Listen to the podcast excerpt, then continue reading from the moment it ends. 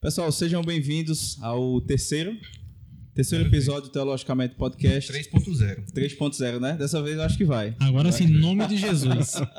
Pessoal, hoje nós vamos bater um papo muito bacana sobre um tema muito pertinente. Vamos falar um pouco sobre igreja, pandemia, sobre política. Primeiramente, apresentar aqui os meus amigos. Estou aqui com o Vinícius e Julião mais uma vez. Fala pessoal, boa noite. Boa noite, não, não sei se você tá de noite. De... É porque a gente tá gravando à noite, né? Gravando à noite. É verdade. Bom dia, boa noite, boa tarde. Estou aqui com o Márcio Mota, Paz e paz, família. seu jargão de sempre, né? E hoje eu estou aqui com o ilustríssimo Wesley Nascimento. Seja muito bem-vindo, Mas que professor. honra. Prazer, prazer. A honra é minha estar aqui com os irmãos, os irmãos muito dinâmicos, muito felizes. e eu tenho certeza que vai ser muito produtivo essa noite, se Deus quiser. Eu passo aqui as credenciais do, do pastor Wesley, né? Ele é pastor auxiliar da oitava igreja congregacional Vale da Bênção. Auxiliaria o pastor Maurício, né? Isso, Maurício. Pereira. Maurício Pereira. Especialista em ciências criminais na SES Unita. Especialista em direito administrativo e gestão pública na UniBF, não é isso? Exatamente, meu irmão. As credenciais do homem são Pesadíssimo. Quem Então, somos nós? Quem somos nós? é, vamos nos render aqui essa A mais noite. pesada é ser servo do Altíssimo, Oh, né? Talvez. Deus. Professor, é, hoje o tema, além de muito pertinente aos nossos, tem aos nossos tempos, né, é muito espinhoso, né? Falar de igreja, pandemia, é, de restrições do governo. A gente gostaria de começar é, é, falando com o senhor a respeito. Começar assim, a gente queria explorar esses dois, seus dois lados, né? Pastor e também advogado, está envolvido aí na, na política, no direito. Eu queria começar com o senhor sabendo como é que o senhor consegue conciliar igreja e o direito, né? O ofício de advogado como pastor, porque a gente sabe que só o ministério pastoral já demanda bastante, né? Então como é que o senhor consegue fazer e tem família também ainda, né? Sim, sim. Conciliar esse triângulo amoroso na sua vida. Trindade. É, na verdade, meus irmãos, em primeiro lugar, deixa eu elogiá-los e parabenizá-los para vocês ficarem bem felizes, né? Antes da gente começar e poder fluir melhor o podcast, por essa iniciativa de trazer um podcast tão leve, de, uma- de assuntos tão sérios, porque eu acho que tudo que toca a teologia é muito sério, Muito sério. é muito grave do ponto de vista teológico mesmo, porque fala de pecado, fala de juízo de Deus e ao mesmo tempo fala da redenção. Então é algo incrível e sério, mas trazendo essa nota tão leve e, e- e tão dinâmica como vocês fazem, vocês estão de parabéns. Obrigado. Né? E aí, respondendo a sua pergunta, é uma resposta da qual ainda preciso tê-la e certamente Deus me esclarecerá. Construindo aí. É, certamente Deus me esclarecerá. Hoje eu sou pastor auxiliar, o que me dá uma situação de, de alguma flexibilidade, né? Pastor titular da nossa igreja o pastor Maurício Pereira. E eu entendo que o ministério, apesar de respeitar quem entende o contrário, né? Eu entendo que o ministério, é, o ministério pastoral deve ser vivido, vivenciado na sua integralidade. Eu entendo é, é, essa dupla vocação, mas eu entendo também que o ministério pastoral ele deve ser vivido na integralidade. É, não tem como, óbvio, eu não vou cometer a heresia de falar de servir a dois senhores, porque nós entendemos o contexto perfeito do texto, mas é, nós entendemos que é, não se tem como ser um pastor excelente, não é? É, deixando o seu tempo, emprestando o seu tempo para as outras atividades. Hoje, como pastor auxiliar, como eu já disse, eu tenho essa flexibilidade porque eu estou sob a liderança também de um pastor titular, né? Também sou ao, tempo que eu sou pastor, também sou ovelha. Diga que não, mas sempre essa relação deve ser prevalecente na vida do ministério pastoral. Então, hoje eu consigo conciliar por conta dessa situação. Logo no começo da minha carreira ministerial, quando eu fui eh, pastor titular numa igreja independente, ali sim eu senti todas as auguras e as dificuldades de exercer essa dupla vocação, porque A demanda é enorme. a demanda é enorme e não tem, por exemplo, quando o maior, talvez o maior primado do Ministério Pastoral é o cuidado. Uhum. Então não tem como relegar esse cuidado a eu tenho uma audiência, eu vou cuidar de você daqui a pouco. Então não dá, né? Eu tenho um ministério, vou cuidar da audiência daqui a pouco. Então, acho que a relação é mais ou menos essa. Ainda que se perca dinheiro, ainda que se perca clientes, ainda que a relação profissional seja é, amargada nesse, nesse trinômio que vocês colocaram aí, é, mas o Ministério Pastoral ele tem que ser maior evidenciado. Portanto, é, com todas as ressalvas e entendimentos que eu tenho aos pastores que têm a sua dupla vocação e que a exercem com excelência, primeiro parabenizo esses que conseguem fazer com excelência essas duas atividades, mas hoje eu entendo, se estou como pastor auxiliar, é porque me falta é, é, impulso que certamente no momento de Deus ele fará para que eu possa exercer o ministério pastoral na sua integralidade. Perfeito. É, como a gente quer explorar bastante, quer aproveitar, acho que o senhor vai mais falar do que a gente, né? Com certeza. Então, Ah, assim não vale não, né? Ninguém, assim não vale. ninguém quer escutar a gente. quatro. Ninguém quer escutar a gente, não. Quer, Ah, quer, ninguém aguenta nem ouvir a gente. podcast a gente vai estar aqui, né? É, o senhor é muito ocupado, eu acho que vai ser mais difícil trazê-lo aqui outra vez. Mas o senhor é E muito quando, fala, acessível, e né? quando fala vai ter umas heresias, então é melhor o senhor falando. É melhor o senhor falando. Meu Deus. Vai ser mais bonito, né? O podcast. Vinícius, quer começar a fazer alguma pergunta para o É, professor? Pastor, nós vivemos em um país que a Constituição ela nos assegura a liberdade religiosa, né? É a, a famosa frase: o Estado é laico, Sim. né? Mas é, ao mesmo tempo, é, muitas vezes esse Estado é laico, ele talvez ele seja muitas vezes é, mal interpretado. Eu vou, vou trazer um exemplo. Eu vou ainda antes de chegar na questão das restrições que a gente vai abordar, eu queria abordar essa questão da, dessa relação. É, vou citar um exemplo. Eu sou professor, sou professor do governo do estado Certo. ensino em uma escola estadual, a escola estadual é, Ministro Fernando Lira, aqui em Caruaru. E aqui na escola não, mas eu já, é, em outras escolas que eu trabalhei, também estaduais, é, eu tentei elaborar alguns projetos relacionados à, à religiosidade. E em alguns eu tive a, a felicidade de conseguir, eu tive a liberação da direção e por aí vai. Em outros não. E era, é era interessante que a- o posicionamento era esse. Tanto para o sim quanto para o não. Então, se era liberado, era liberado nesse sentido. Não, claro que pode. O Estado é laico. Então você pode. E quando eu recebi o não, do mesmo jeito, não pode, porque o Estado é laico. Então você não pode fazer. E eu queria entender essa relação, né? Porque Qual o limite? é, é, é, até onde vai essa laicidade, digamos assim? E até onde nós, como igreja, é, podemos ir? Até onde nós podemos chegar, entrar, por exemplo? Interessantíssima sua, sua pergunta e também incômodo em relação a isso, porque as pessoas que não entendem a laicidade do Estado, elas colocam o Estado muitas vezes como um Estado ateu ou agnóstico, que é totalmente diferente. Isso. não é? O Estado é, é, não confessional dessa forma, ele implica em dizer que eu não vou é, tutelar ou permitir que nenhuma expressão religiosa ocorra no, no contexto nacional. Não é o caso do Brasil. Essa pluralidade de entendimentos religiosos é, é da composição do Estado laico. Quando você pede intervenção, ainda que não pedagógica, quando você pede intervenção na escola, que a gente teria que entender, a escola vai entender como um braço cultural, né, com intenção cultural e não como intenção pedagógica. O Estado, de fato, é, por conta da laicidade, ele não pode ensinar uma denominação religiosa a profe- pro- é, professar uma determinada fé. Quando o Estado ensina a religião, por exemplo, ele ensina todas as religiões. Né? Ele, ele contextualiza todas as religiões. E quando eu estou dizendo todas as religiões, para que nossos ouvintes entendam e não se assustem, ele ensina o candomblé, ele ensina é, é, o que nós chamamos de do- é, doutrinas heréticas, como é, testemunhas de Jeová. Então, ele deve abraçar todas as religiões. É bem verdade que nós estamos em número. É, o cristianismo aqui no Brasil é, é preponderante e aca- acaba que os professores são cristãos e acaba que levando a fé cristã para as escolas. Mas nesse seu, nesse seu contexto do exemplo, a resposta é sim, claro, você pode fazer uma intervenção cultural, cristã, sem nenhum problema, porque o Estado é laico. E da mesma sorte, essa porta da escola está aberta para um braço, para uma intervenção cultural de, de matriz africana. Não haveria nenhum problema. E eu repito, eu estou falando aqui como quem está falando do direito, uhum. como quem está falando da Constituição, porque foi essa Exato. provocação uhum. que você fez.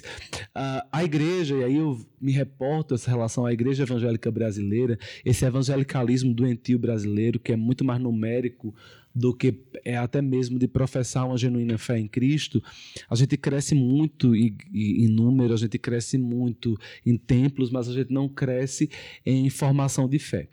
Basta pensar, por exemplo, que as igrejas brasileiras são riquíssimas, Isso. do ponto de vista financeiro mesmo, que eu estou falando.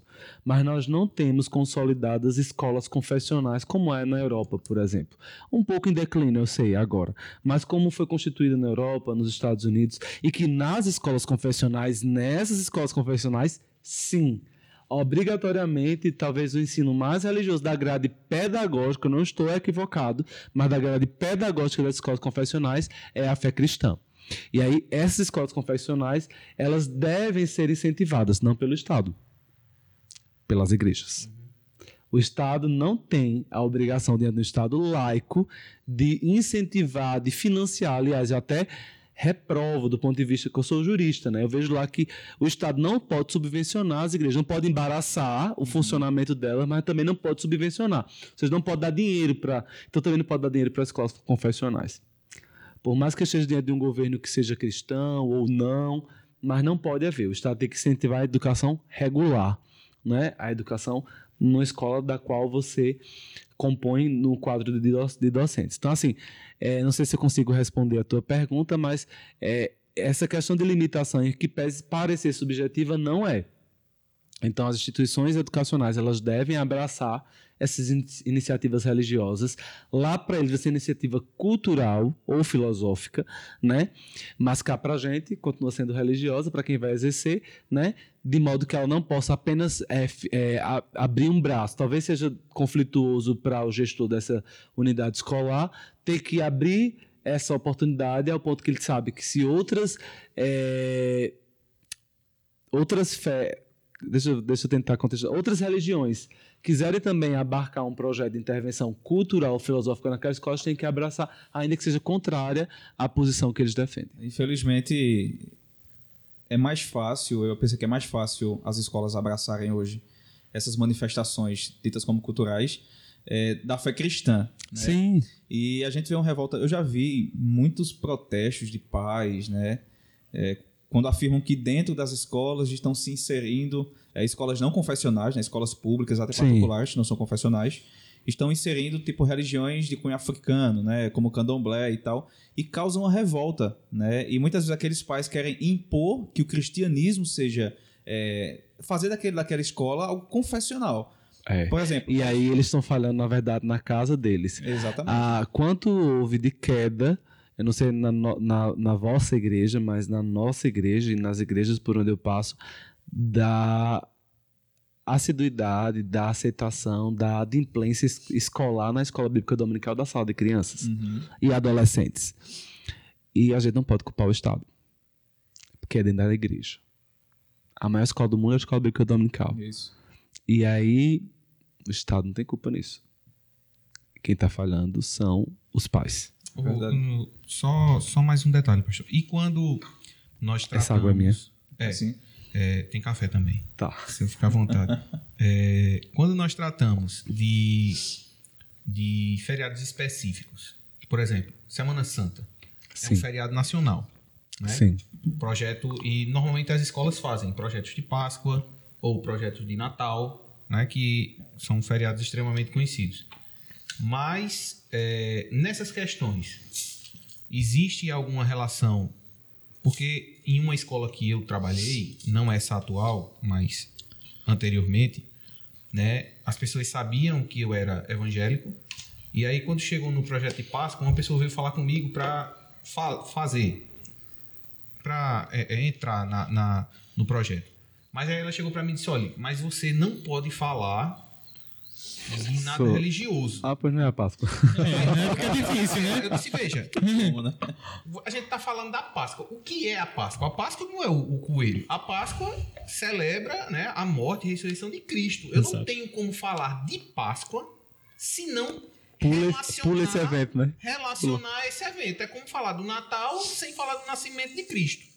Né? E, e- e aí, eu não sei se foi por conta do temor de, de receber alguma repreensão superior, de estar falando isso, ou algum outro motivo. Mas nesses casos, né, pode-se fazer essa ligação, obviamente deixando em aberto é, em outras situações, como é, é, o senhor bem falou, relacionado a outras religiões. Então, sei lá, o mês do Ramadã, por Sim. exemplo, é, é árabe.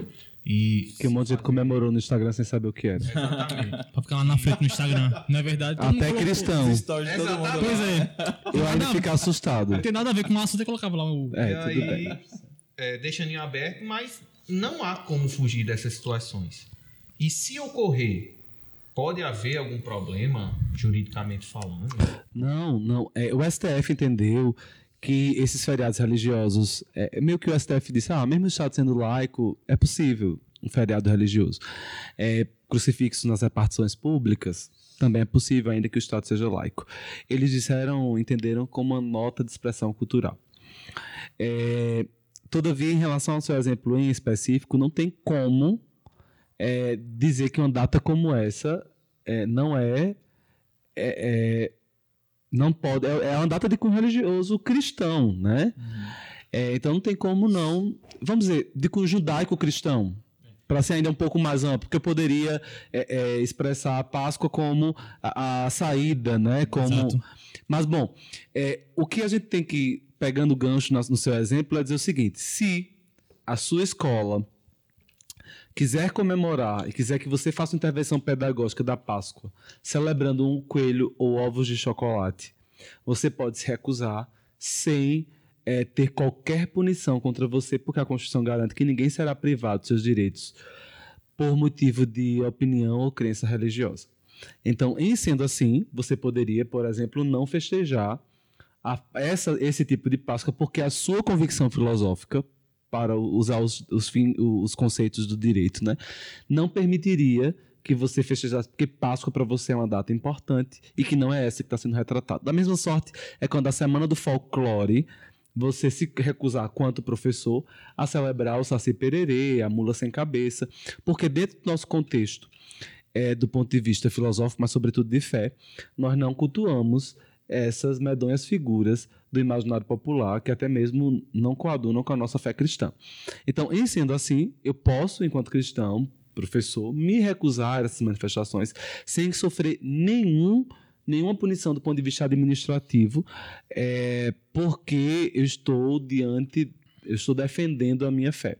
Né? Esse é o maior exemplo de escusa de consciência, que o nome disso é escusa de consciência, é o filme Até o Último Homem Sim. é, que, que trata da, da fé adventista, né? E, mas fala do pacifismo, que é talvez algo que é muito comum a alguns cristãos, não sei se esse é da atualidade, mas alguns cristãos aí, eles têm ainda mantido né, essa ideia cristã como primado de pacifismo. Então lá no filme ele mostra que não pega em armas, ah, e ele mostra também, ele defende na sua fé que não, é, não que defende o dia santo, né? O dia É objeção de consciência. é a mesma Objeção coisa, é de escusa de consciência, exato. objeção de consciência. É o mesmo termo que a gente usa no direito para tutelar isso. Então ninguém será privado não é, de direitos por motivo de, de, de consciência ou de é, atribuição filosófica. Então a gente usa esse ponto filosófico como as nossas defesas da fé. Então, por exemplo,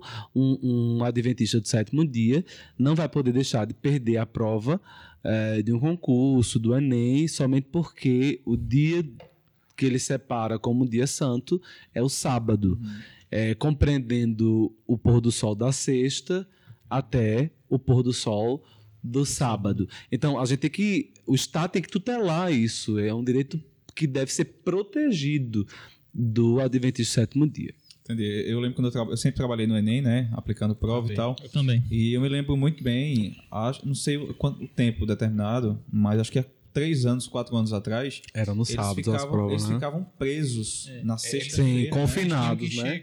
Meio-dia, meio- Os Todos outros, aí ficavam confinados porque eles não podem É, é, fazer nenhuma atividade labora- laboral. Ou, bom, né? É, é, em obediência à lei judaica e que acontece? A gente tem que respeitar. O Estado tem que respeitar. Objeções teológicas a gente faz no púlpito da igreja, na escola bíblica dominical, no culto de doutrina. O Estado não pode fazer esse tipo de objeção. Entender. Muito Bem, mas- Mas é isso. É, essa questão que o senhor falou, né, já dando, quando o senhor falou do ponto lá do. Hoje em dia, o- a questão do pacifismo já não é mais tão, Sim. tão Passou comum, um né? pouco longe, não foi? É. É. Essa questão, essa dicotomia, vamos mudar de assunto, né? Essa dicotomia que existe hoje em dia de um, de um cristian- cristianismo muito exacerbado, nesses, essa questão mais política, e o que é hoje em dia, se isso é coerente ou não. Porque assim, eu vejo hoje muitos cristãos, né, abraçando de uma forma muito, muito rigorosa esse cristianismo político, né, da, do atual governo. Essa, essa questão, do ponto de vista do senhor, é, tá certo? Tá errado? De que forma a gente tem que lidar? Como é que a gente lidaria com isso? É um, em primeiro lugar, é um tema muito complexo a gente tratar num momento de tanto ódio, né? Pois é, De tantas dificuldades. Porque a gente tá vendo um problema filosófico justo. é, que a gente tem que retornar conceitos. E eu teria que aqui conceituar cristianismo pra gente poder falar sobre isso. Porque ser cristão não é ter um rótulo de cristão. Exatamente. Exatamente. Nem todo mundo que se diz cristão é cristão. Cristão está muito mais relacionado a um relacionamento e a uma atitude do que a uma profissão de fé somente dizer que eu sou cristão e aí Slogans, né? é, e aí eu sou cristão. Tem muitos cristãos por aí, inclusive nos governos, que se dizem cristão, mas eu não conheço o pastor dele, eu não sei Que As atividades- é, os, os, os talentos ministeriais que ele desenvolveu na sua igreja, eu não sei sob qual autoridade ele está, e aí fica complicado de eu mensurar é, o ser cristão desse indivíduo. Então, em primeiro lugar, a gente entendeu o que é cristão, né? Então, se a gente é um cristão autêntico, a gente, eu me reporto a Lutero e tudo que a gente está fazendo, a gente tem um, um débito enorme com a reforma protestante, porque eu só posso falar hoje de Estado laico, de constitucionalismo moderno, é, com a base no- na reforma protestante. A reforma protestante ela abalou não só os alicerces espirituais e religiosos daquela época, mas também o alicerce político, né? Por isso que a gente estuda no livro de história a reforma protestante. A gente não poderia deixar de estudá-la, porque ela teve uma contribuição política sobremaneira né? Especialmente em relação a essa divisão dessa dicotomia Estado e Igreja. Perceba que eu estou numa época medieval em que o rei é a encarnação de Deus. Tem uma, uma relação jurídica incrível, porque a gente está falando da responsabilidade civil do Estado. Ah, se Deus não erra, o rei não erra. O Estado não comete atrocidades. Ele pode torturar, ele pode matar, ele pode. Então, o Estado é a voz de Deus. Então, eu não jamais eu vou tocar na figura do rei, Uhum. porque o rei é Deus. E com Lutero, a gente começa a quebrar essa dicotomia. Não.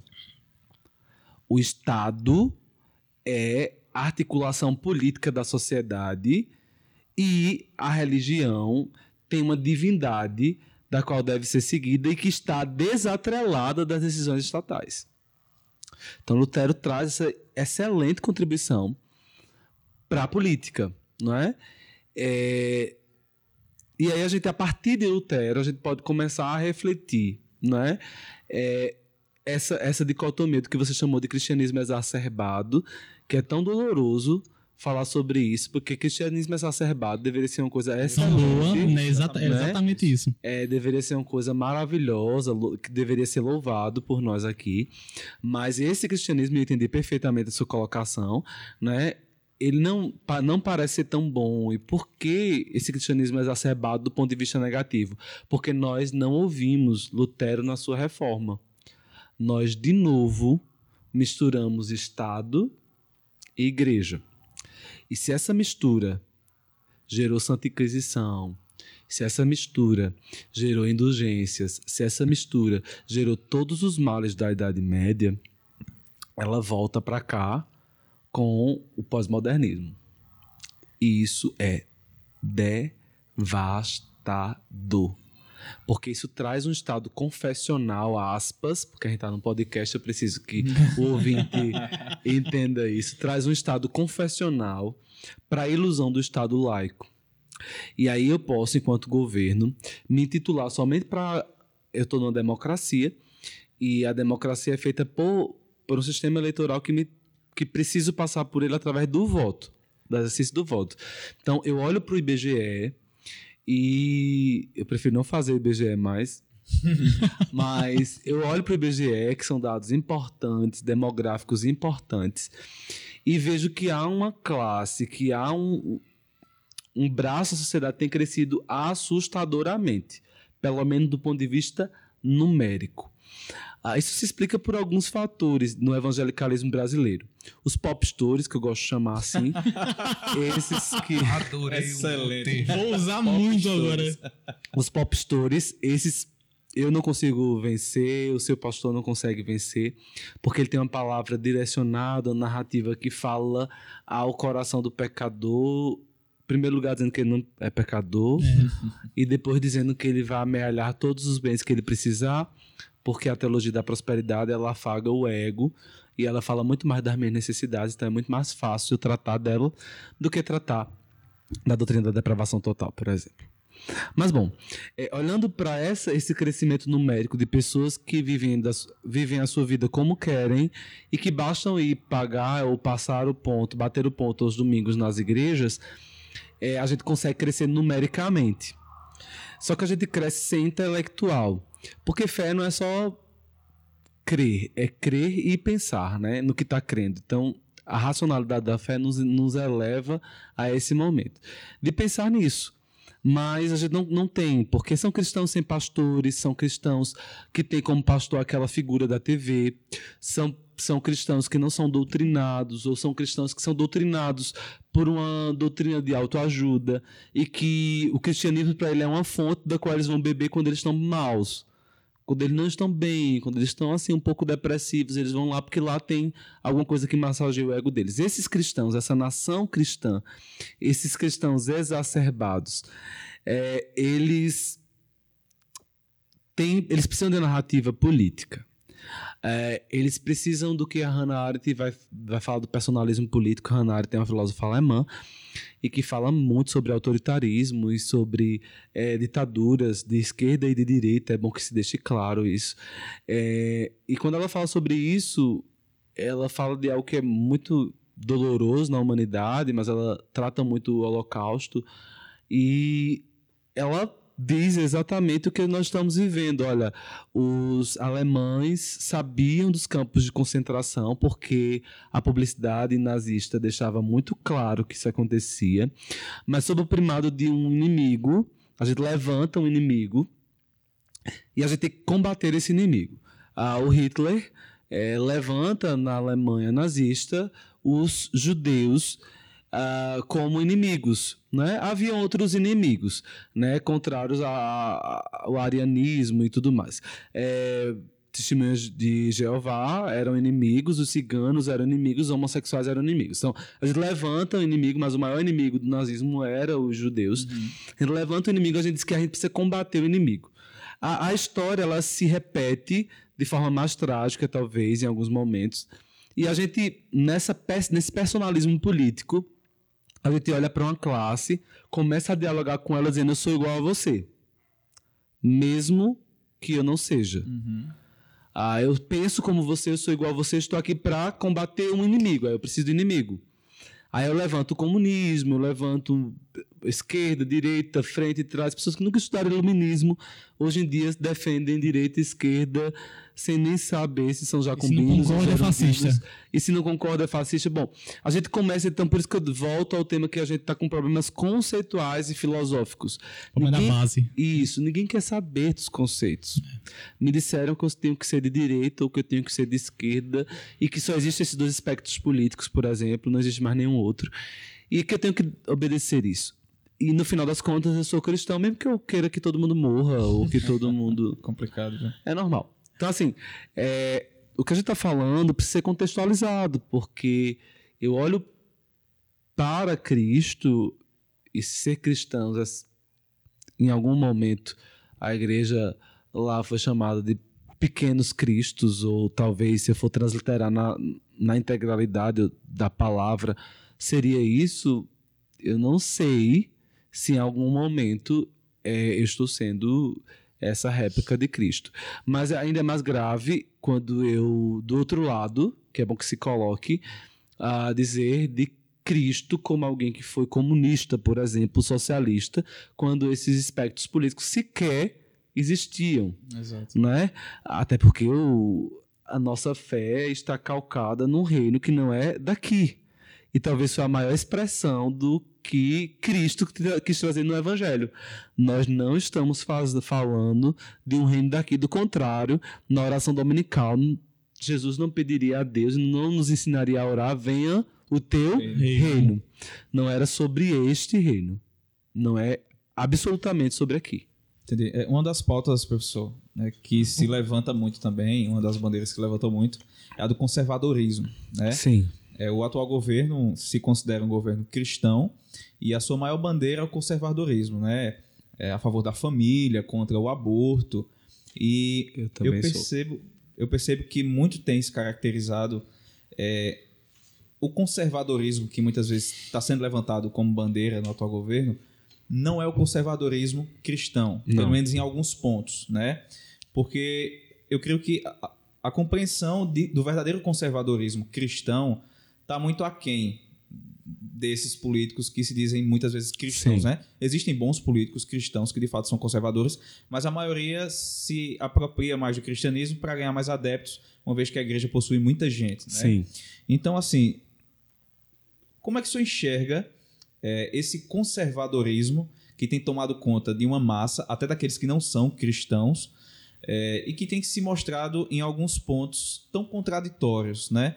Então, assim, trocando por, trocando por miúdos, como é que o senhor enxerga o conservadorismo que tem sido levantado pelo atual, pelo atual governo? É mais um problema filosófico conceitual, não é?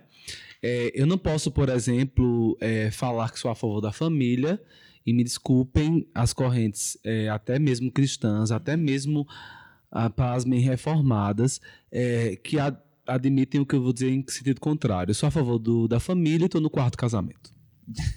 Complicado. Eu sou a favor da família Irônico, e né? não tenho problema nenhum sem causa bíblica para o divórcio. Eu confesso, irmãos, eu, ser humano, gostaria que o rol de causas bíblicas para o divórcio fosse maior. Eu queria que ele fosse mais amplo. Porque a convivência, é, a comunhão entre o casal, é, as escolhas da mocidade, às vezes elas são afobadas, uhum. às vezes elas são é, feitas com devaneios, sim, né? Mas, como cristão, eu olho para a Bíblia, a inerrante palavra de Deus, e eu não vejo isso que está acontecendo nas igrejas, não. É doloroso. Gostaria muito não estar aqui nessa posição de quem parece estar julgando. Uhum. Mas não dá para defender a família nesse aspecto. Mas eu defendo a família na sua integralidade. Nessa aqui não há ruptura de casamento a não ser pela causa bíblica. Sim. Que não há dissolução do casamento a não ser por esses motivos. É, e que a família é constituída de acordo com os preceitos de Deus mas eu confio no pacote completo, não na parcialidade desse pacote, né? É, aí nós vamos se ser conservador é ser contra o aborto, também me coloco nessa posição, até porque, olhando para as políticas públicas, há muitas políticas públicas que podem reparar ou que podem consolidar. O Estado da mulher não é obrigada, ninguém é obrigado a fazer nada, né? Então, a mulher não é obrigada a manter a maternidade para o resto da vida, mas a gente tem condições de manter essa mulher grávida, de cuidar dessa mulher grávida, e depois ter condições dela entregar. Já existem algumas políticas, boas políticas públicas aqui em Pernambuco, é a política pública acolher Tribunal de Justiça de Pernambuco, por exemplo, é, traz essa mulher para um contexto de acolhimento mesmo, para que ela possa, sem nenhuma, sem nenhum tabu, entregar essa criança. Ela não quer. Então ela leva a sua gestação até o fim e ela tem uma rede de apoio para apoiá-la nessa decisão, que deve ser muito difícil em qualquer aspecto de entregar sua criança.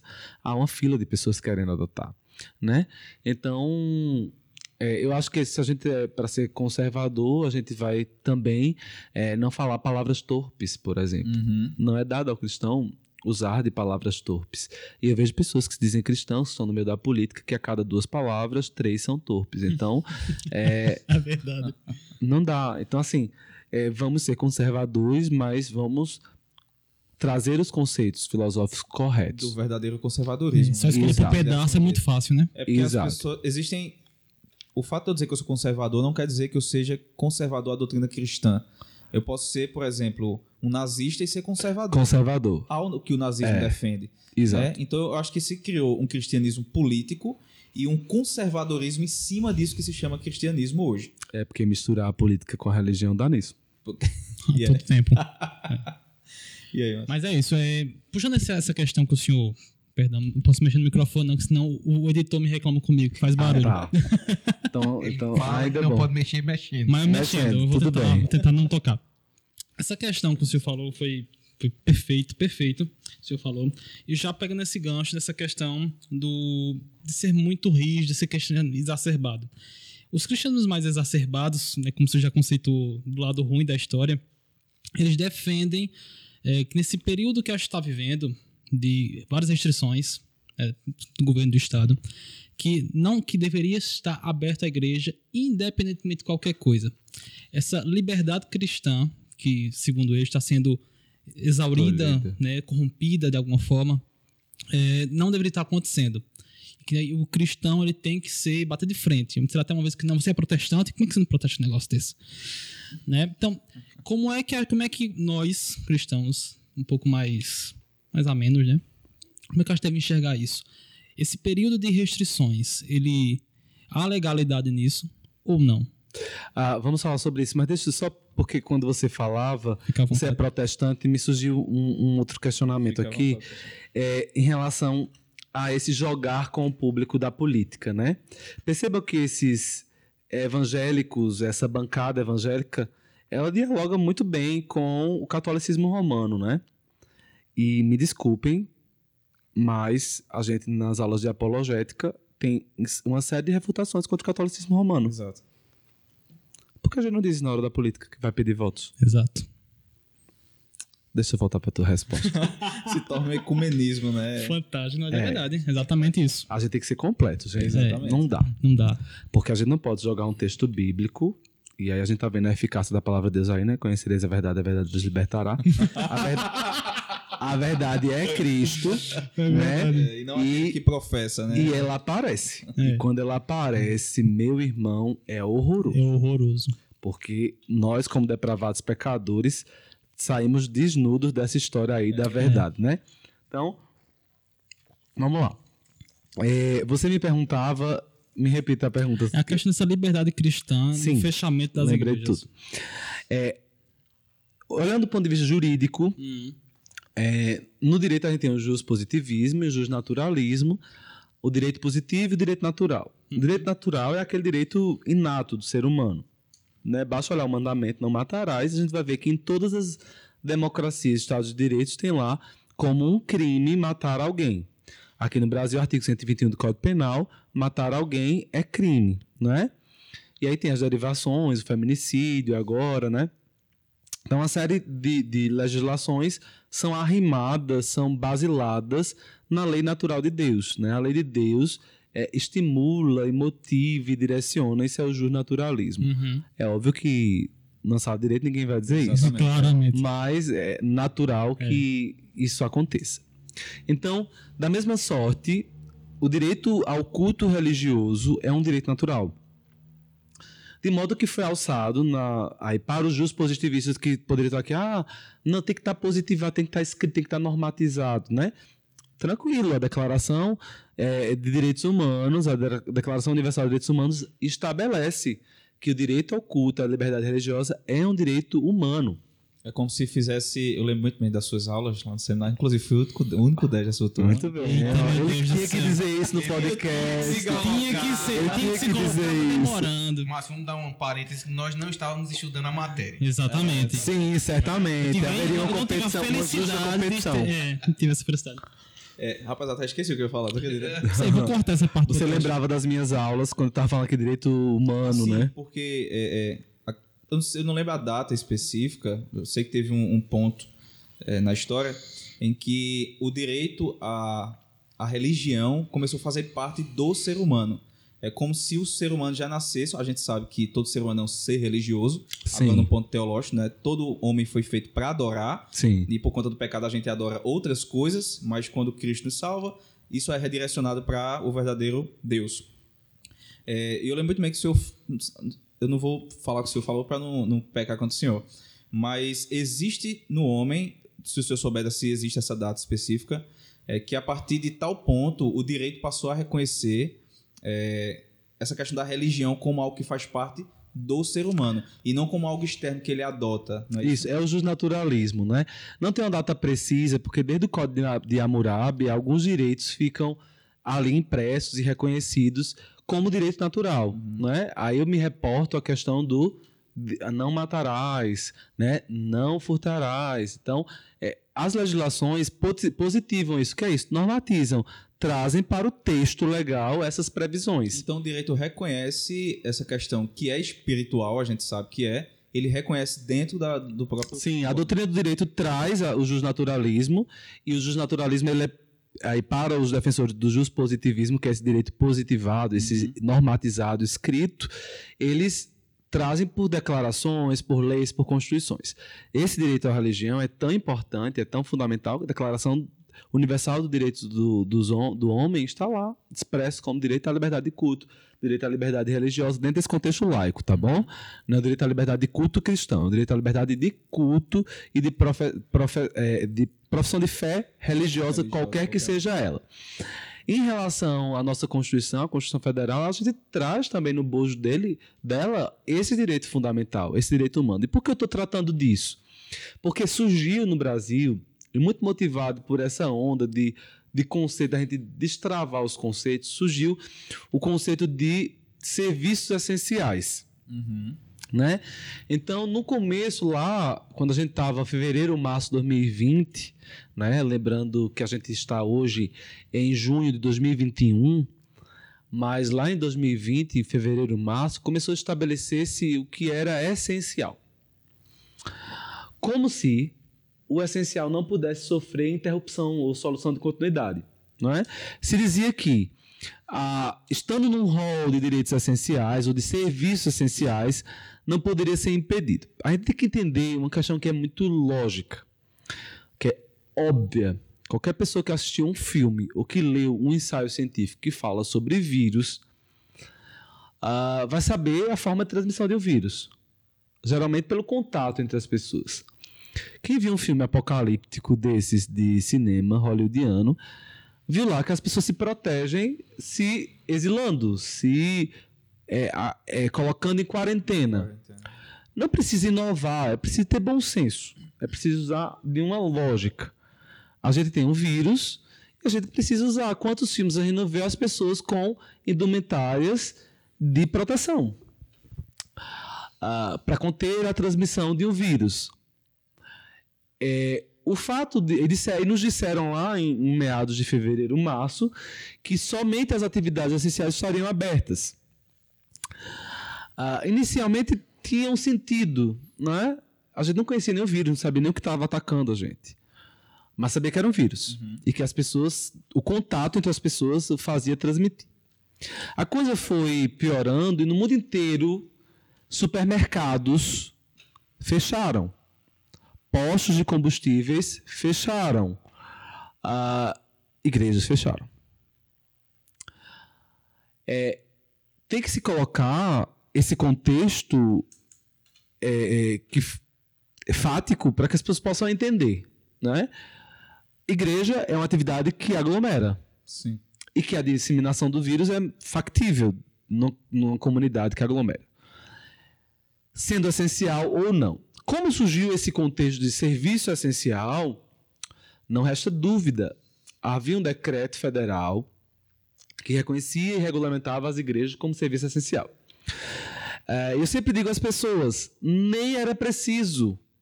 Foi bom que estivesse, não estou contrariando que não, não Uhum. deve- deveria estar, deve estar, já que se a gente está com uma guerra de narrativas, então a gente precisa colocar lá que Isso. igreja é serviço essencial.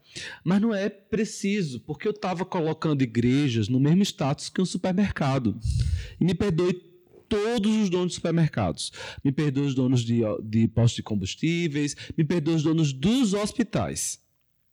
Igreja está acima de todos esses serviços. Concordo plenamente. Porque é um direito humano fundamental. Norberto Bobbio, que é um doutrinador de, direito humano, de direitos humanos, ele diz que entre os direitos humanos não há hierarquização. Então não posso questionar se o direito humano à religião e ao culto está acima do direito humano à vida. Eles estão em mesmo patamar.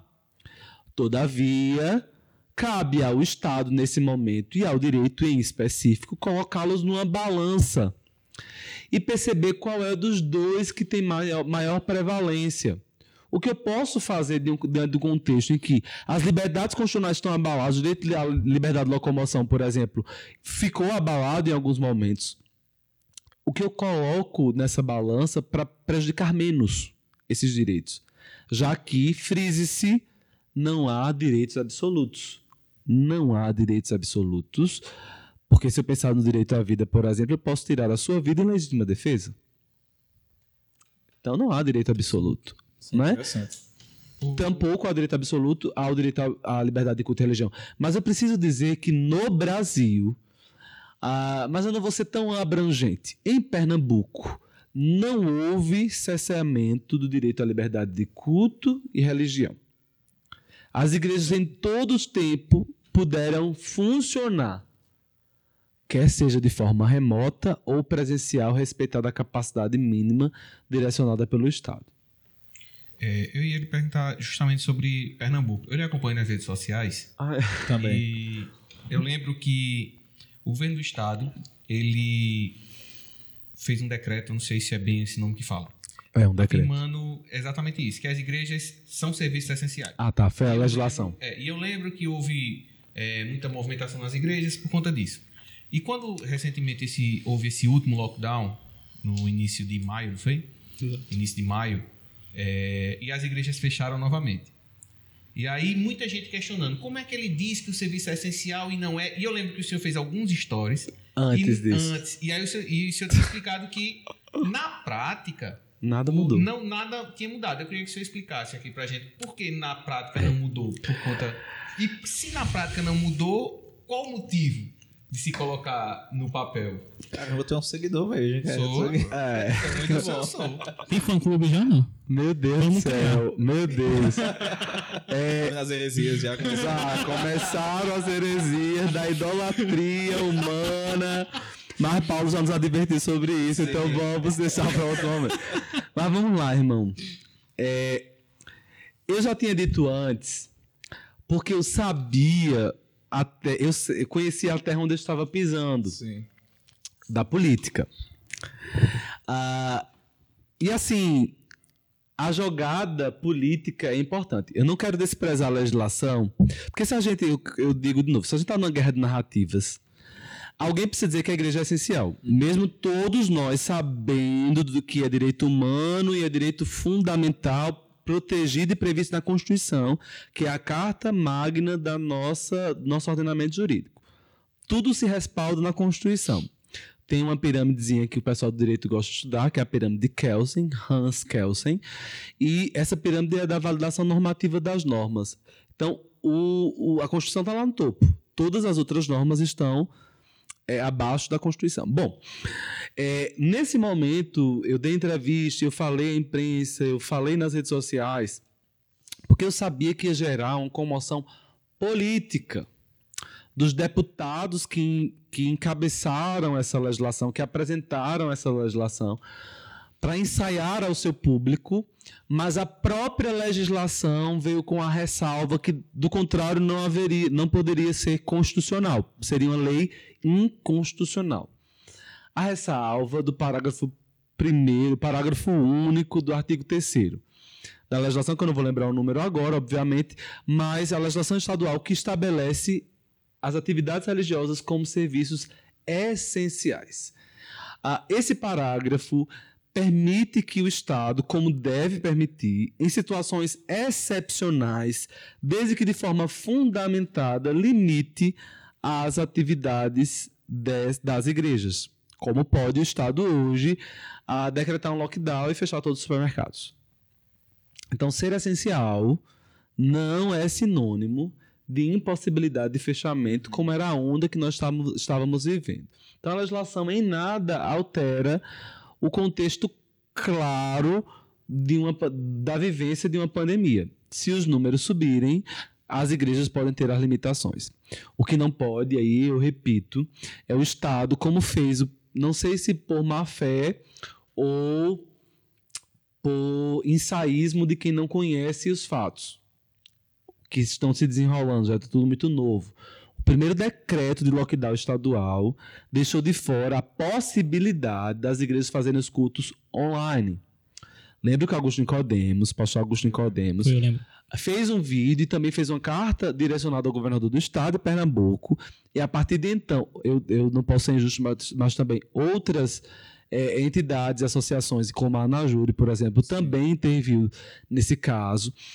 Não vou lembrar todo mundo que interviu, porque obviamente eu não estava lá, mas é, é, louvando aos que interviram, que foi muito pertinente e foi muito importante essa defesa da liberdade de culto e direito religioso.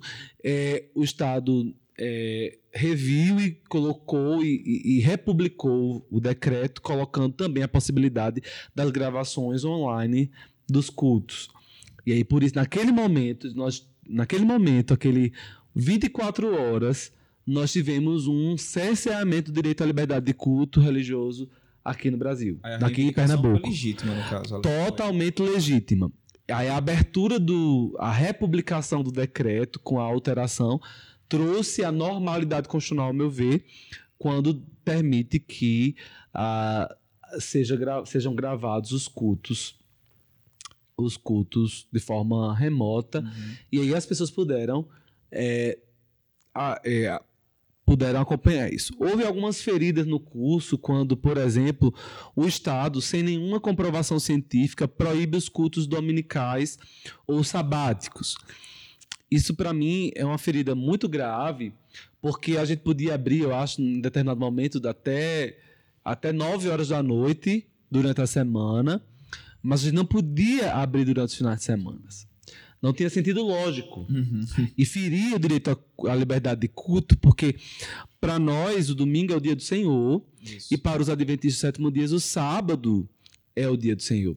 Em sendo assim, ferir o nosso direito à, liber, à liberdade de cultuar, cultuar no dia que nós consideramos como dia sagrado, como dia santo. Em sendo assim, em alguns momentos nós tivemos feridas a esse direito religioso. Eu digo isso sem nenhuma ressalva, porque não tem sentido é, é, do ponto de vista epidemiológico eu permitir que você se aglomere durante a semana até 21 horas e no dia do Senhor, aí a reivindicação das igrejas, porque as igrejas às vezes não. As lideranças, é, especialmente as evangélicas, elas não têm esse tino, né? Querem demais e acabam tendo nada. E aí o que acontece? Deixe seu governador, proíba a gente é até melhor para o senhor, as estatísticas vão diminuir. Proíbe os cultos durante a semana toda. Mas as igrejas reformadas, as igrejas é, que entendem que são que o domingo é o dia do Senhor, deixa a gente cultuar só no domingo. Olha, pode cancelar, a gente faz online. Doutrina, escola bíblica dominical, a gente faz tudo online. Mas deixa a gente cultuar no dia do Senhor. Assim deveria ser a reivindicação dos adventistas do sétimo dia. Entende? É, no ponto de vista, falando do ponto de vista jurídico, as questões das restrições, é, e o senhor como pastor, né, no ponto de vista mais espiritual, como é que o senhor enxerga esse cenário de restrições, até de pandemia também? Como é que o senhor está ali na igreja, vendo a questão dos irmãos? Como é que o senhor percebe, o senhor interpreta essa situação atual? Do ponto de vista espiritual, como pastor agora. É, é uma situação extremamente complicada do ponto de vista da, da perseverança do, do, dos salvos, de entender se entender entender realmente os salvos nesse momento. É, os salvos perseverarão até o fim, ainda que que venha a maior atrocidade, a maior tempestade, o maior vendaval, nós permaneceremos firmes. Ah, mas também nos evidencia e nos traz uma atenção e um alerta para o meu objeto de fé. Em quem eu tenho crido? No que eu tenho crido? Eu estou falando de coisas ou até mesmo pessoas. E nesse momento fica bem evidente isso, não é? É até que ponto está calcada a minha fé na pessoa bendita de Cristo Jesus? Uhum. Não é?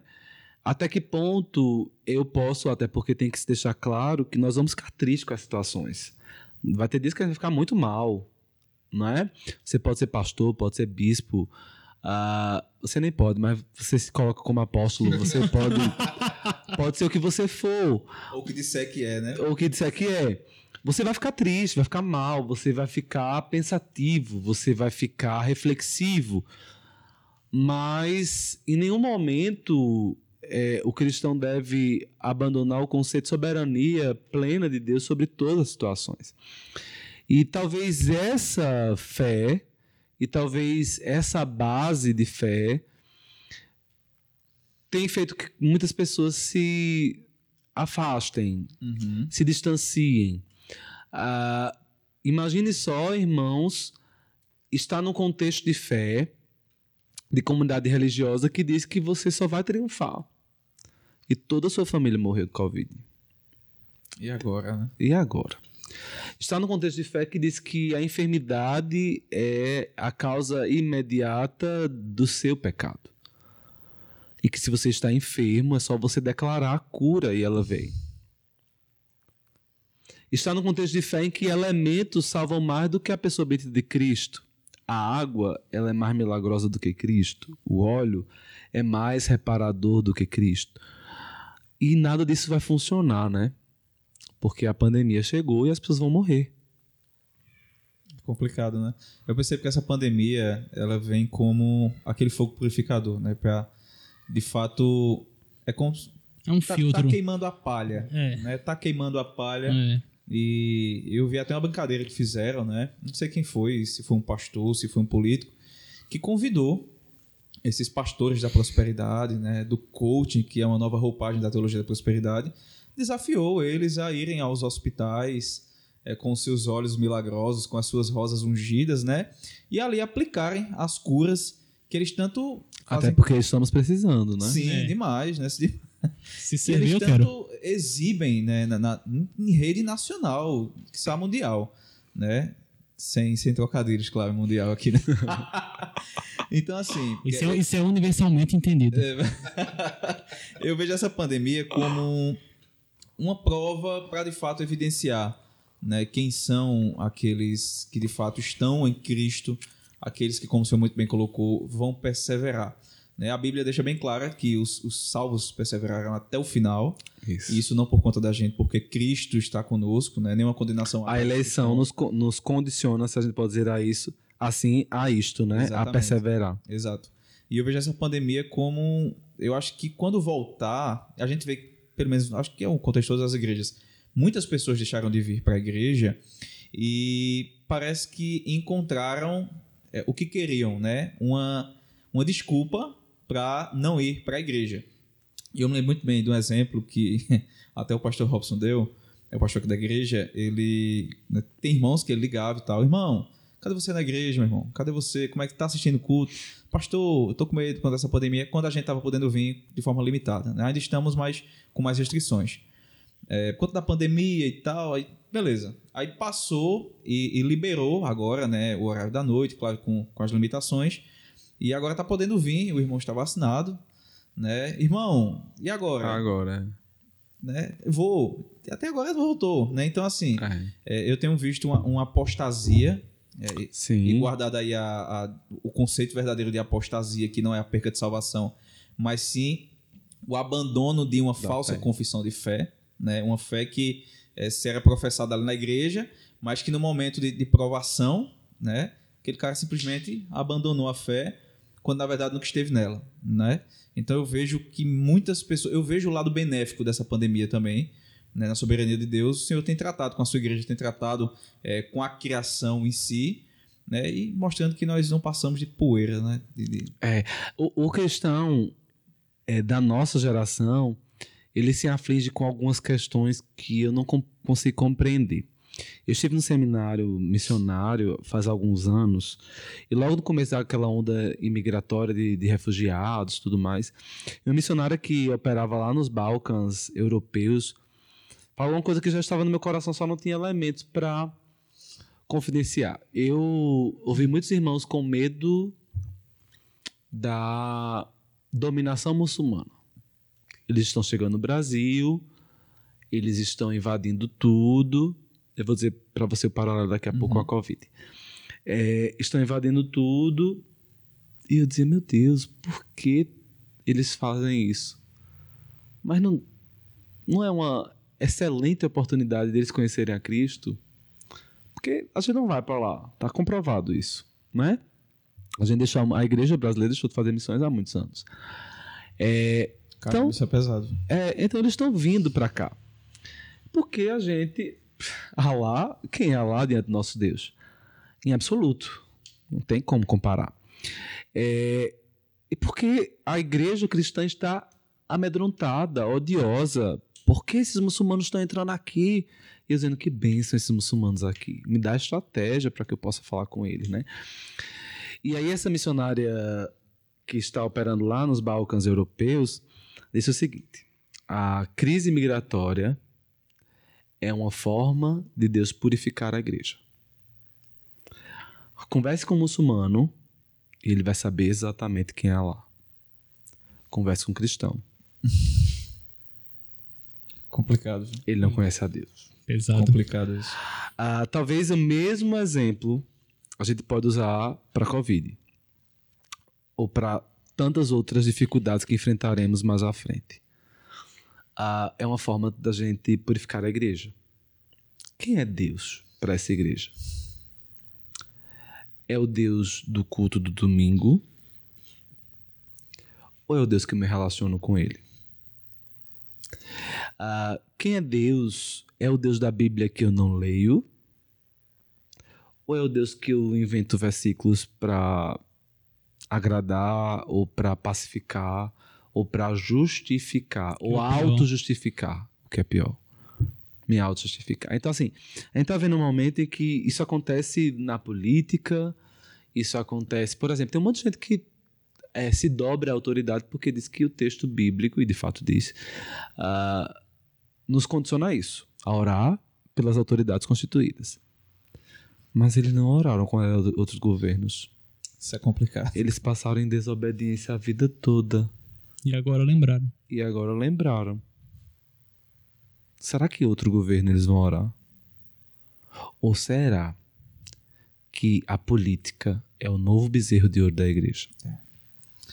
Isso é complicado. Eu estou tratando, eu estou auxiliando a congregação aqui da nossa igreja e eu comecei um estudo sobre idolatria, né?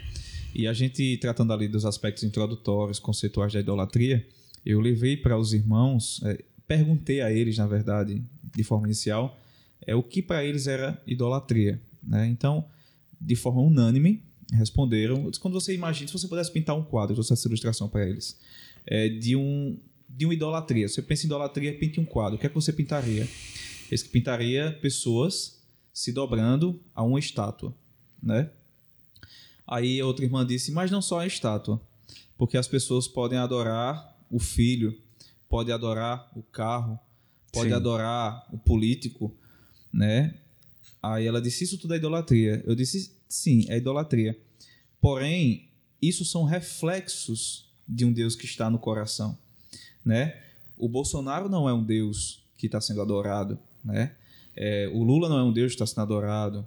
O Paulo Câmara não é um Deus que está sendo adorado na verdade, o Deus que está sendo adorado está dentro do coração do homem, né? E esses, esses, essas, é, esses, essas exibições de, de prostração, né? Que às vezes abandona até os aspectos da fé cristã para poder validar algumas atitudes, nada mais é do que o reflexo de um coração que está é, é ensoberbecido, né? De, de idolatria, tá com um Deus entronado sobre ele, né? E muitas vezes é difícil identificar e quando você vai conversar com pessoas assim, é, você sabe que já foi até ameaçado de morte, né? Eu só lembro daquele caso. Lembro. foi até ameaçado é, por uma pessoa que é, endeusa um, um, determinado líder religioso.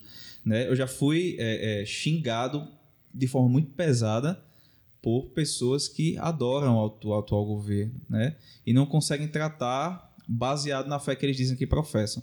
Então, o que eu vejo hoje no cenário brasileiro, ser mundial também, é uma idolatria muito grande. Viu? É um coração que há muito tempo abandonou a fé no verdadeiro é. Deus, né? É muito complicado. É capaz da gente sair daqui desse podcast sendo chamado de comunista, né? É, é verdade. Sim. É porque se você não, não, é, se você não concorda com um, automaticamente você é adepto. É o binarismo da, da, dessa, das redes sociais, né? Do momento é, que a gente tá vivendo. Ou é um ou é outro, não tem. Te vive. Tô brincando. Pode continuar. é melhor cortar essa parte. Brincadeira, é brincadeira. Vamos cortar, porque o irmão não entendeu a fala sobre idolatria. Ele não entendeu. Brincadeira, brincadeira. É, pastor, voltando a essa questão de restrições.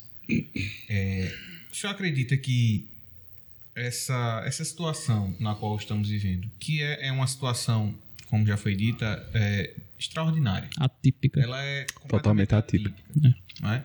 Mas o senhor acredita que essa situação ela pode futuramente a, abrir alguma brecha, seja jurídica ou, sei lá, social, para uma, entre aspas, perseguição às, às igrejas, ou perseguição religiosa, digamos assim, mas eu falo mais especificamente à, à igreja cristã, porque, infelizmente, é, se, se tornou muito. É, é, uma relação muito grande né, nessa questão.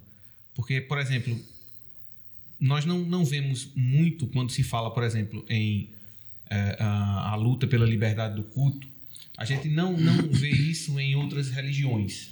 Não estou dizendo que não tenha, mas a visão que se vê é, são dos evangélicos. É o cristianismo, nem, ele, nem do, nem coloca mais a cara, né? É, nem pra... do catolicismo é. em si você vê tanto. Exatamente. Vê alguns, mas é mais relacionado à religião protestante.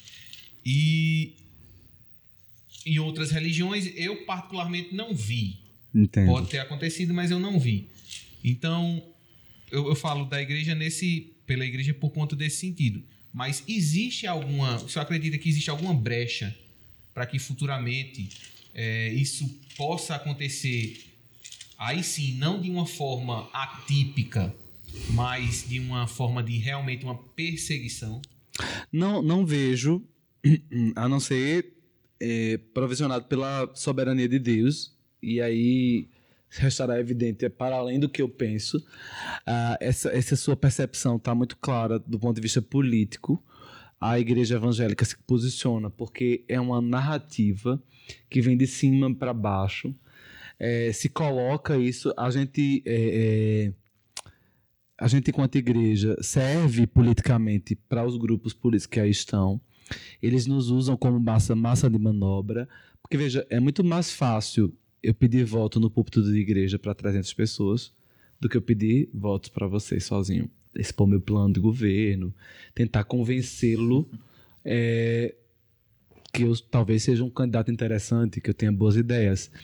É melhor ainda eu falar com o seu pastor e dizer a ele: eu tive, eu tive numa reunião política um tempo desse e eu saí arrasado. Ao lado da sala onde eu estava, eu estava aguardando para falar com um deputado e ao lado da sala onde eu estava tinha um grupo de assessores.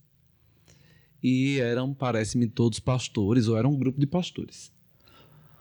É, não sei dizer ao certo, não, não conheço, mas eram, eram figuras religiosas, eram líderes religiosos. E eles tratavam sobre a igreja da seguinte forma: é, quantas cabeças tem lá? Eu trato isso como gado, né? Quantas cabeças tem lá? Ah, lá tem 50, lá tem 50. Ah, então dá uns 300, dá 300.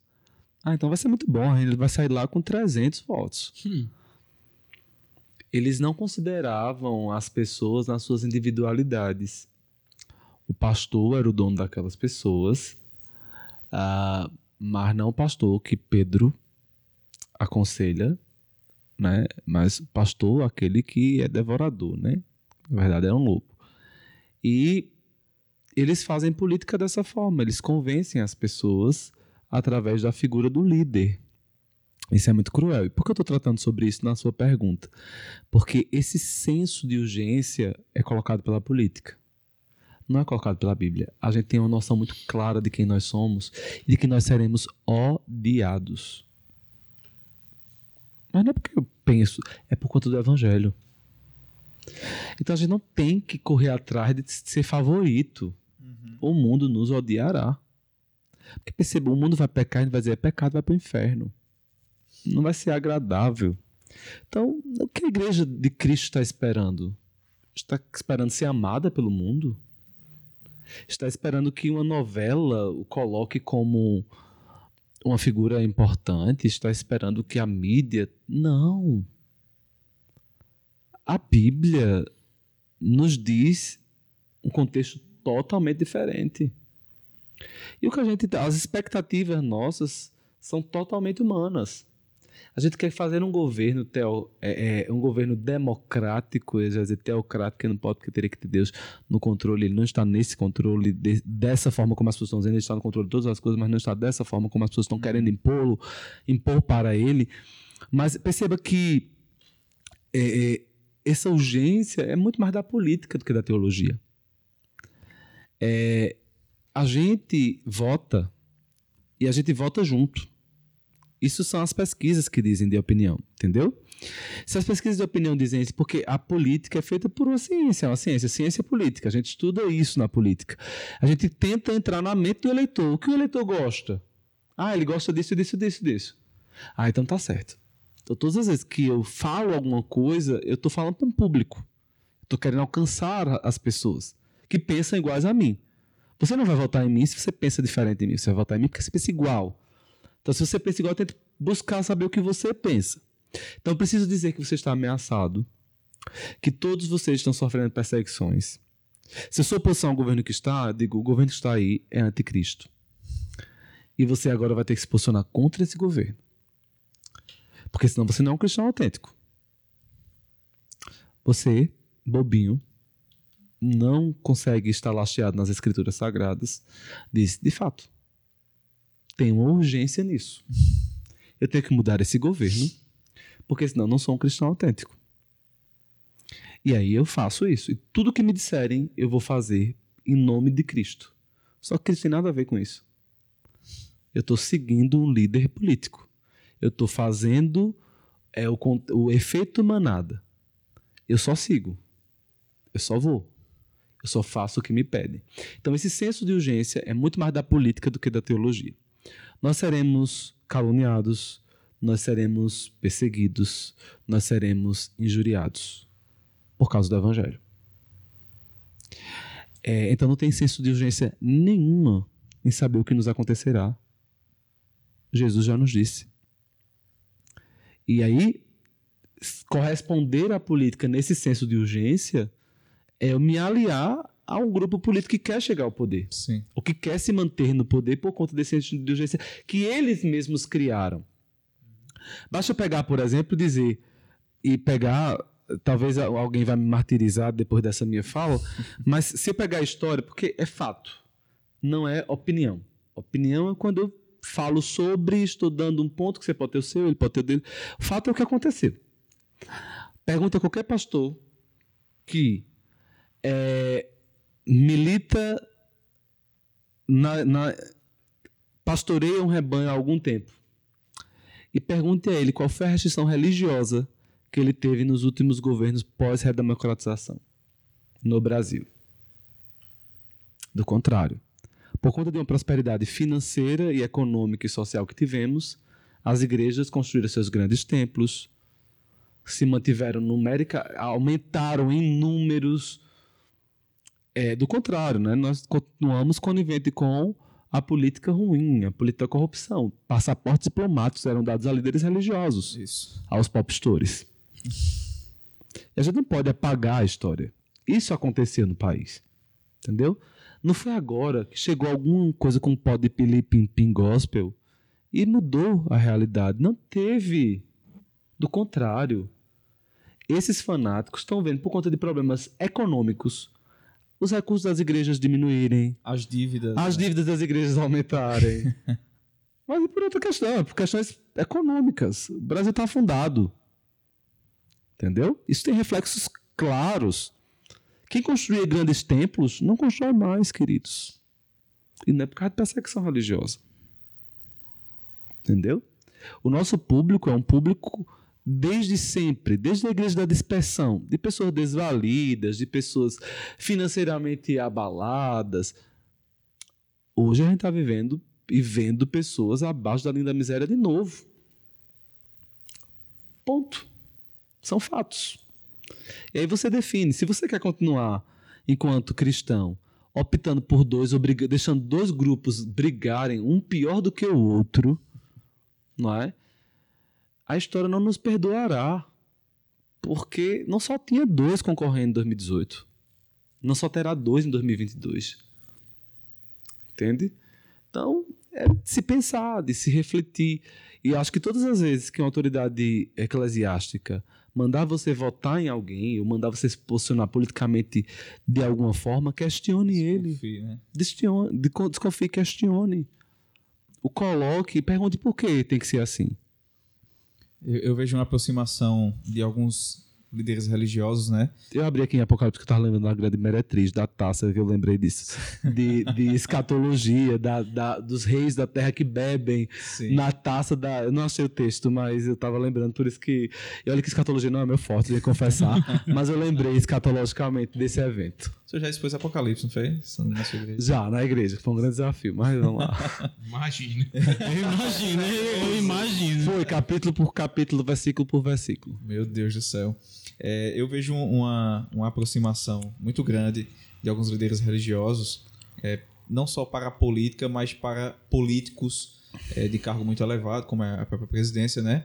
E eu fico muito triste quando eu vejo alguns líderes religiosos, de cunho neopentecostal, quanto teologia, ortodoxia, tudo morto, triste, é, totalmente longe dos conceitos bíblicos, se intitulando como o, o Papa dos evangélicos, né? Ah, o representante maior da classe evangélica. sim. Quando faz convocações nas redes sociais, convoca os evangélicos do Brasil.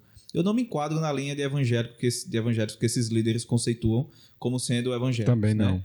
E o- pelo que eu percebo é justamente isso que o senhor falou, né? É uma aproximação com interesses, né? Porque a igreja está quebrando. As igrejas, né? É, neopentecostais que tem como base maior da sua doutrina as finanças e a prosperidade dos líderes, né? Porque eu nunca vi ainda é, é, ovelha ficar de fato rica como sendo algo é, é, natural do cristianismo, mas sim, se você é rico é porque você está dando na igreja e se você é pobre é porque você está pecando.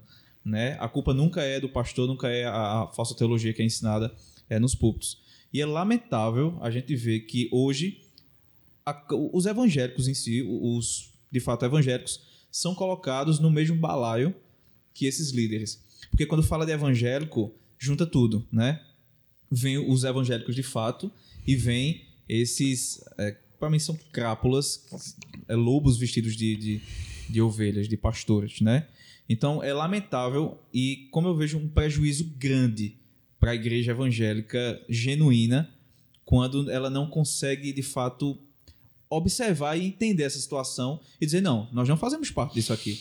Isso aqui não não caracteriza a igreja evangélica. Nós não somos representados por esse por esse político evangélico. né? Então, para mim, é, é- é lamentável e essa pandemia, com, com tudo que está vindo, só tem a, a- Nós sabemos que no conceito espiritual, Cristo está no comando de tudo, Sim. Deus é soberano, mas humanamente olhando, a gente vê que está sendo muito nocivo. Isso. né. Tem uma ilustração de um fato que aconteceu que eu atendi no gabinete logo no começo da minha vida pastoral e que eu sempre gosto de contextualizar nesse momento. Acho que a gente já tá, eu já tô falando muito aqui, mas vocês me- Não, vão não, me fica à vontade. Eu só tô Vão me cor- não vão me- caiu vão me o- cortando. o- Quando- mim, vira noite. Pode continuar. Bom, mas é porque vai ficar muito grande esse podcast, quem vai querer ouvir? Fica à vontade. Até aí estão gravando podcast de 12 horas, né? E é, é. É. Senhor. É, pois bem, é, uma certa irmã me procurou uma vez pedindo oração porque, pastor, por mim, porque eu estou sendo perseguida, mas a palavra de Deus me garante vitória. E eu, de pronto, disse, de fato, irmã, a palavra de Deus lhe garante vitória. Mas o que está acontecendo? Não, porque a minha vizinha, é, eu já conheci a irmã, a minha vizinha, falando mal de mim em todo canto, tudo mais, me chamando de fofoqueira, sei lá o que, sei lá o que, sei lá o que, sei lá o que, sei lá o que. E aí, esse tipo de evangelicalismo brasileiro me faz pensar que eu estou sendo perseguido por causa do evangelho, quando na verdade sou fofoqueiro. me faz pensar que eu estou sendo perseguido do evangelho porque eu sou, eu falo o que eu quero, eu chamo as pessoas na televisão do que eu quero. Eu sou, eu tenho um título pastor. E aí todo mundo pensa que o pastor pode ter aquela tratativa, pode ter aquelas palavras nocivas, pode ser tão mal educado, né? Pode chamar as pessoas que são contrárias a ele e desafiar as pessoas publicamente, é o valentão, né? Não. Não é. Acho que a gente tem que cuidar nisso, nesses dias, a gente tem que pensar nisso e, e evidenciar, né? Porque é, eu acho que quando um pastor, na posição de pastor, eu falo sobre muitas coisas, eu, tenho, eu ocupo alguns espaços. Então, eu falo como advogado, eu falo como profissional, então eu ocupo alguns espaços. Mas quando eu ocupar o meu espaço enquanto pastor, mesmo nesse espaço, eu tenho que dar testemunho de cristão. Mas quando eu ocupo o lugar e coloca-se lá o rótulo de pastor, eu acho que a minha fala tem que ser abençoadora. Exato. E ainda que seja para dizer que você está indo para o inferno. Isso é bênção de Deus. Veja, você está sendo esclarecido da sua conduta pecaminosa. Isso é abençoador.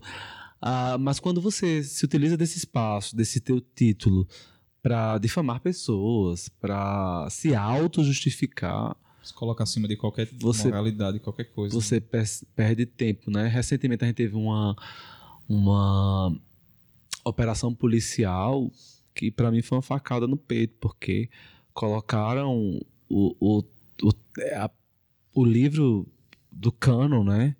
É, Operação Timóteo, né? E para mim, porque a palavra de Deus é sacrossanta, então assim, é algo que não, a gente não pode mexer. Associar isso. Isso, né? e aí eu entendo que a Polícia Federal queria ser sarcástica, queria ser irônica, mas veja o que esses caras fazem, né? Eles colocam em xeque o que nos é mais caro, Uhum. que é a palavra de Deus. Então, se eles querem se comprometer, comprometam o seu testemunho, a sua vida, mas a palavra de Deus e o evangelho não. Eu, eu, particularmente, eu queria encerrar a minha fala com, com uma pergunta para o senhor. É, nesse, nesse contexto de restrições, né, de, de liberdade de culto, o senhor acha que, como o Vinícius perguntou se teve perseguição religiosa, a minha pergunta é se houve para o senhor, em algum momento, é, se o direito de ir e vir foi ferido nessas restrições. Foi, sim. O direito de ir e vir foi ferido claramente com uma justificativa. Que em alguns momentos eu entendi plausíveis, em outros eu entendi confuso. E aí a gente precisa bater isso na tecla para que o Estado não se aproprie dos nossos direitos, nem de liberdade de culto, nem de liberdade de locomoção, é, por qualquer coisa, para que a gente daqui a pouco não tenha estados de exceção por qualquer motivo. Eu não estou dizendo que a pandemia é um motivo qualquer, mas eu estou é, é, sustentando a importância dos direitos humanos, dos direitos fundamentais, para que, por qualquer motivo, que não, não é o caso da pandemia, não sejam tolhidos esses direitos da, da sociedade. Entendi. Quer falar alguma coisa? Não, acho que é isso. Eu, eu tava até pensando aqui com. Acho que teve toda uma dificuldade para chegar aqui hoje. Vários percalços aconteceram. O inimigo trabalhou. Mas eu entendo que foi bênção. espiritual, vendo? Mas eu entendo que foi bênção porque foi uma noite. Não, mas foi uma noite fantástica. Professor, pastor, muito obrigado. Deus abençoe sua vida. Amém. Pode ter certeza que nós iremos convidar novamente em várias oportunidades.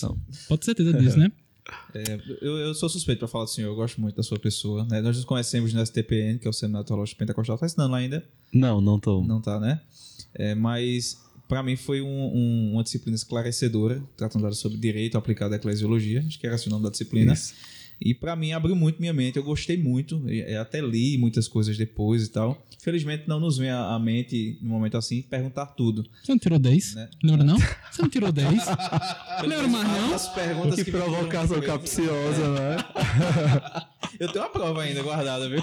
Muito bem. Mas assim, é, eu louvo a Deus por sua vida, por sua disponibilidade, é, pelos seus pensamentos, pela forma como o senhor se coloca é, na mídia, né? O senhor, eu, eu já eu lhe lhe vi diversas vezes na TV já dando entrevista, ah, sempre lhe convidam. Eu acredito que não é em vão esse convite, né? Sem demagogia nenhuma, eu acredito que o senhor é, é uma pessoa muito sensata, uma pessoa que usa o bom senso.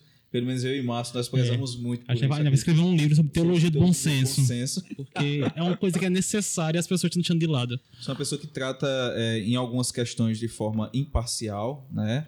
Outras você tem que ser parcial, porque o senhor é um pastor né, evangélico, alguns princípios devem ser defendidos, não podem ser negociados. Mas eu louvo a Deus por sua vida, lhe agradeço Amém. pela disponibilidade. E sem dúvida nós vamos lhe sugar mais Ah, e não mais. suga não, é um prazer estar aqui. Eu sei que você é uma pessoa muito disponível, muito atarefada também, mas eu agradeço muito por ter topado é, participar desse humilde podcast, né? Muito bem. Só, só agradecer, pastor. Agradecer. Dizer que realmente eu lhe sigo já há algum tempo. Né? É, Já é, tem um fã, tá vendo? é, eu não, Meu eu- Deus, tá eu- repreendido. Aquele, em nome do Senhor. aquele, aquela o Wesley Nascimento FC foi você- foi você que fez? Meu Deus! Que horror! que horror! Interessante que é, é, quando o Magno citou o seu nome para trazer, eu até comentei, se eu sigo ele nas redes sociais e assim é, é extremamente informativo para nós. Assisti algumas lives suas durante a, a pandemia. Isso, muito bom. Mas, assim, é só, só lhe agradecer mesmo pela sua é, disponibilidade de estar aqui conosco. Né? É, agradecer a esse, a esse momento que foi tão enriquecedor para nós e acredito que para todo mundo que está assistindo, que está ouvindo, será muito enriquecedor. E deixar o convite aberto para nas, nas próximas vezes, se eu Sim, retornar com certeza. e, e nos ajudar nesse projeto aqui que a gente está iniciando. Que a nossa intenção é essa: é, é levar é, é, uma boa teologia, um, um- um conhecimento para as pessoas, para que elas tenham esse entendimento melhor de algumas situações. né? Mas muito obrigado mesmo. É, faça aí a sua seu merchan, deixe suas redes sociais para que as Ah, meu Deus! também possam segui-lo. Mas você já sabe cor. ser- serem seus fãs. né? É verdade. Ai, meu Deus, puxar não, tá repreendido. É. Mas, minha gente, foi muito bom. Eu me senti muito abençoado nessa noite. Em primeiro lugar, porque eu acho que são temas que são importantes serem tratados na igreja, sim. Deixar claro para os nossos ouvintes que quando a gente fala não misturar política com religião, a gente está falando dessa política partidária mesmo. Mas o bom pastor, o bom líder, ele mostra os caminhos à igreja. Quem sabe ele não discute, até porque qual é o impacto que a sua igreja tem causado na sociedade, né? A gente precisa discutir. E dialogar com é? todas as esferas É, da sociedade. Eu tenho como grande referencial de, de pessoa, né? é, pastor Martin Luther King, né? E o Martin Luther King ele não não se contentou em ser apenas aquele que estava sentado nos bancos da igreja. Ele mudou radicalmente é, o pensamento e na luta dele pelos direitos civis da população negra americana, ele conseguiu revolucionar e hoje ele é referenciado com o título de pastor, então as pessoas têm que se dobrar e dizer reverendo Martin Luther King quando vai citá-lo em inúmeros momentos, porque ele acaba evidenciando Cristo nas suas posições, não é? É, quando a gente está tratando sobre isso, a gente está tratando de um universo tão denso, mas ao mesmo tempo que é possível e que é é acessível. Então, assim, eu espero que a igreja, que o povo de Cristo, é, iluminados pelas escrituras, possam de fato entender essas questões sem tanto é, fanatismo, né? sem tanto sem tanto, tanto partidarismo, né? E que as pessoas possam ser, ser esclarecidas ao que de fato possam ser agregados, agregadores, na verdade, que esse talvez o maior papel do cristão.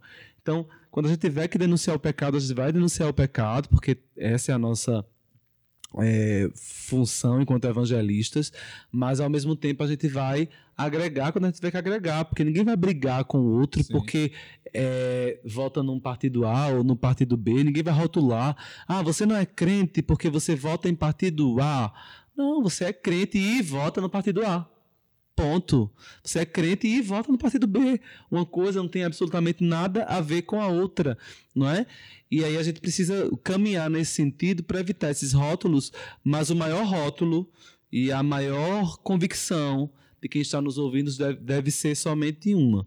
ter a plena certeza da salvação na pessoa de Cristo Isso. Jesus.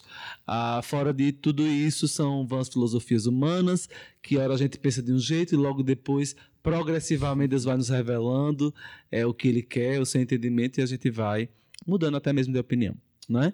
Então, acho que fica aí essas falas que foram longas, mas porque eram necessárias que fossem longas. Excelente. E quem quiser me seguir, manda falo- fazer o merchan, né? Lá no Instagram, arroba Wesley, só que todo enfeitado, como o Matuto gosta. Tá? É, W-E-S, dois L's é Y, underline, Nasc de Nascimento. Wesley Nascimento, Boa. lá nas redes sociais. Mas estando Wesley Nascimento no Instagram, você acha rapidinho. Amém. É, também nos siga na- nas redes sociais, o arroba Teologicamente Podcast, tudo junto, né? Obviamente. Ah, o meu Instagram é Oliveira Magnum com N no final. Márcia Fimota. Vinícius JO1. Só Boa. tem um. É difícil.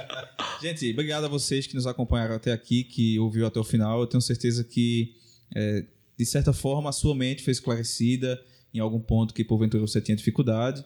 E é sempre muito bom a gente ouvir opiniões que muitas vezes podem até ir contra aquilo que a Sim. gente compreende, né? É, e isso é muito interessante da gente estar aberto ao diálogo, aberto a, a conversar de forma saudável e não fazer dos diálogos da política, da religião, é, do direito, um ringue de UFC e sair um matando o outro. É, anda caçou duas, duas sacolinhas, né? Uma furada e uma inteira. Isso. O que é bom você retém, o que não é bom você joga nessa Boa. sacolinha. Filosofia. Fantástico. Pessoal, obrigado. Nos sigam nas redes sociais Valeu, e que. Deus abençoe vocês. Obrigado. Até mais. Valeu.